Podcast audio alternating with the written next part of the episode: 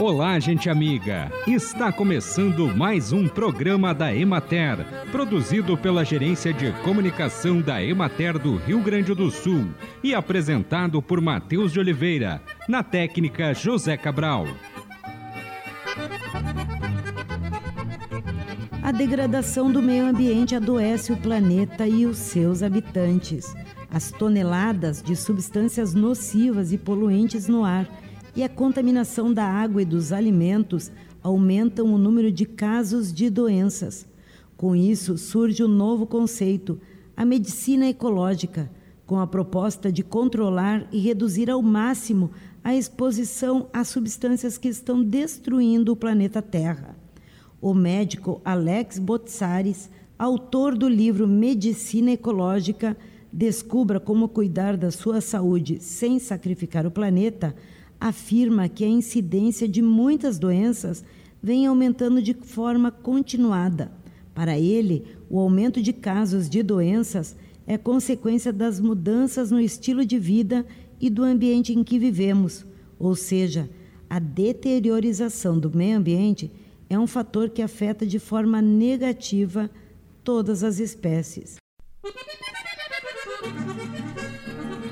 As formigas, conhecidas como saúvas, estão entre as mais importantes pragas da agricultura brasileira. São insetos com organização social que vivem em ninhos subterrâneos, cortam folhas, hastes e flores e transportam estas estruturas vegetais para o interior da colônia, onde são utilizadas como substrato para cultivo de um fungo do qual as formigas se alimentam.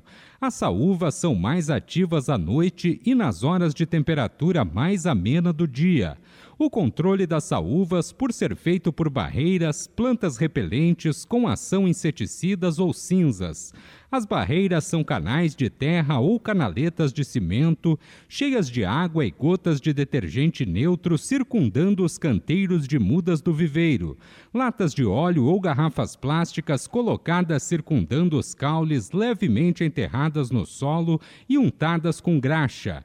Já no grupo das plantas repelentes, o cultivo permanente de batata doce ao redor da horta ou entre canteiros é uma alternativa. O látex que escorre da rama quando é atacada pela formiga cortadeira causa repelência à praga. Já o gergelim atua como planta com ação inseticida.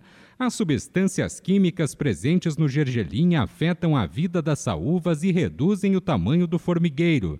As cinzas de madeira, obtidas peneirando os resíduos da churrasqueira ou do fogão a lenha, atuam como repelente das formigas.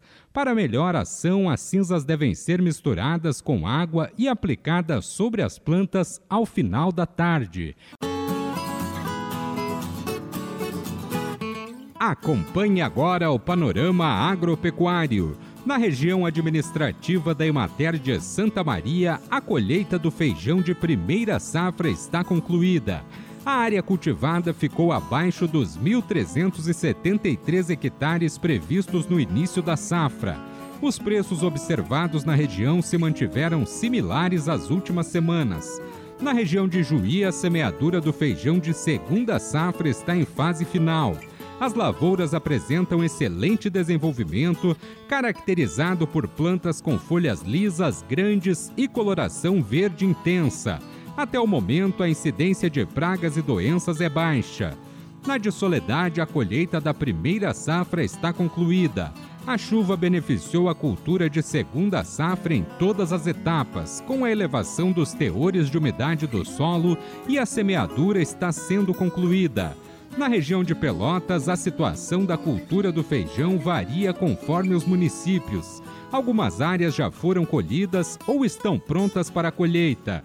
Outras estão em diferentes estágios de desenvolvimento vegetativo, de floração e de enchimento de grãos. Além disso, os cenários estão bem distintos. Existem áreas com excelente desenvolvimento e carga de vagens, e outras que enfrentam produtividades abaixo do esperado devido a falhas na germinação e na emergência, comprometendo o estande das plantas. As condições climáticas adversas durante o período preferencial de plantio afetaram a totalidade planejada para a operação. Na região, não é usual realizar plantio de segunda safra. Em Morro Redondo, a colheita foi finalizada. Em Pelotas, chega a 90% e em Santana da Boa Vista, 60%.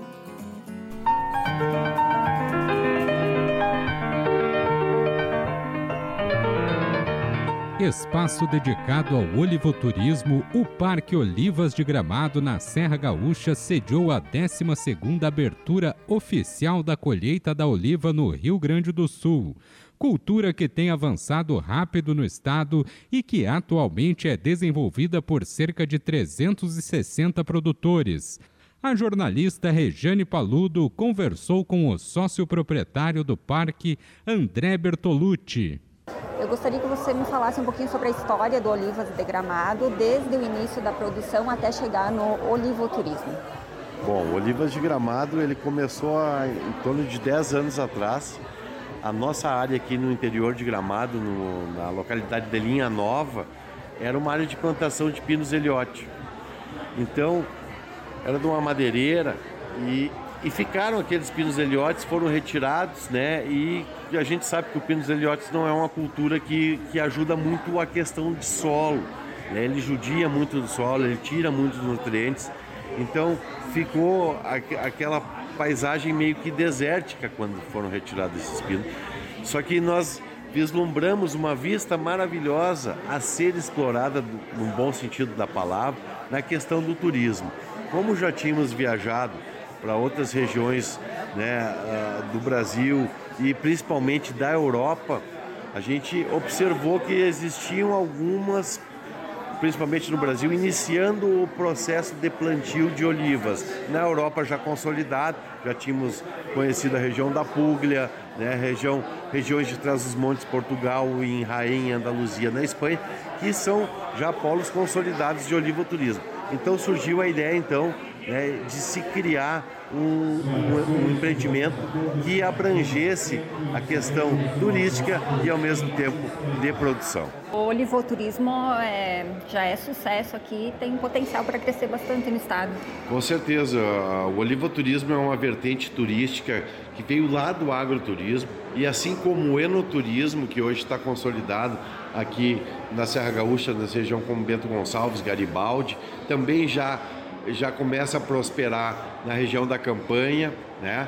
O olivoturismo tem uma potencialidade incrível de proporcionar experiências incríveis para os visitantes. Então, também é um produto nobre, assim como o vinho, o azeite de oliva é o ouro líquido que a gente chama, né? Os chefes estão maravilhados com as possibilidades de harmonizações que podem ser feitas com azeite de oliva, né? O toque final que ele dá nos pratos, né? A alta gastronomia junto com o vinho é um casamento muito bacana e que tem tudo para dar certo, ah, não só aqui na Serra Gaúcha, aqui no Olivas de Gramado, em Viamão também a gente já tem um empreendimento, né? A Estância das Oliveiras que faz um turismo de excelência dentro do, da vertente do olivoturismo mas a gente enxerga também a possibilidade de outros produtores de outras regiões virem a cada vez mais uh, efetivarem né, em seus olivais essa atividade econômica turística.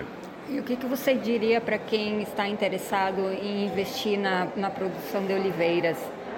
Que dicas você daria? É, primeiro é necessário muito estudo, né? A, a primeira busca é pelo conhecimento, é a gente ter todas as informações necessárias, tanto no que se refere à implantação de olival, aos manejos necessários para que ele possa vir a produzir. É uma cultura de longo prazo, né? não é como o milho que eu, que eu, que eu colho, que eu planto hoje, eu colho daqui seis meses, tem duas safras anuais. A oliveira é diferente. Ela demora de três a oito anos para ter a primeira safra. Então é um investimento de longo prazo tem que ser bem estudado, né? Uh, como fazer a implantação do olival, todos os processos que devem ser feitos e também a necessidade de haver um lagar próximo, que é o local onde ocorre a extração, porque não adianta eu colher e não conseguir extrair. Então, alguns produtores que resolverem investir Uh, pesquisem as áreas onde hoje mais se produz, né? que é justamente a região de Encruzilhada, Caçapava do Sul, Pinheiro Machado, que são terras mais propícias para poder fazer o cultivo da oliva. E assim encerramos mais um programa da Emater. Um bom dia a todos vocês e até amanhã neste mesmo horário.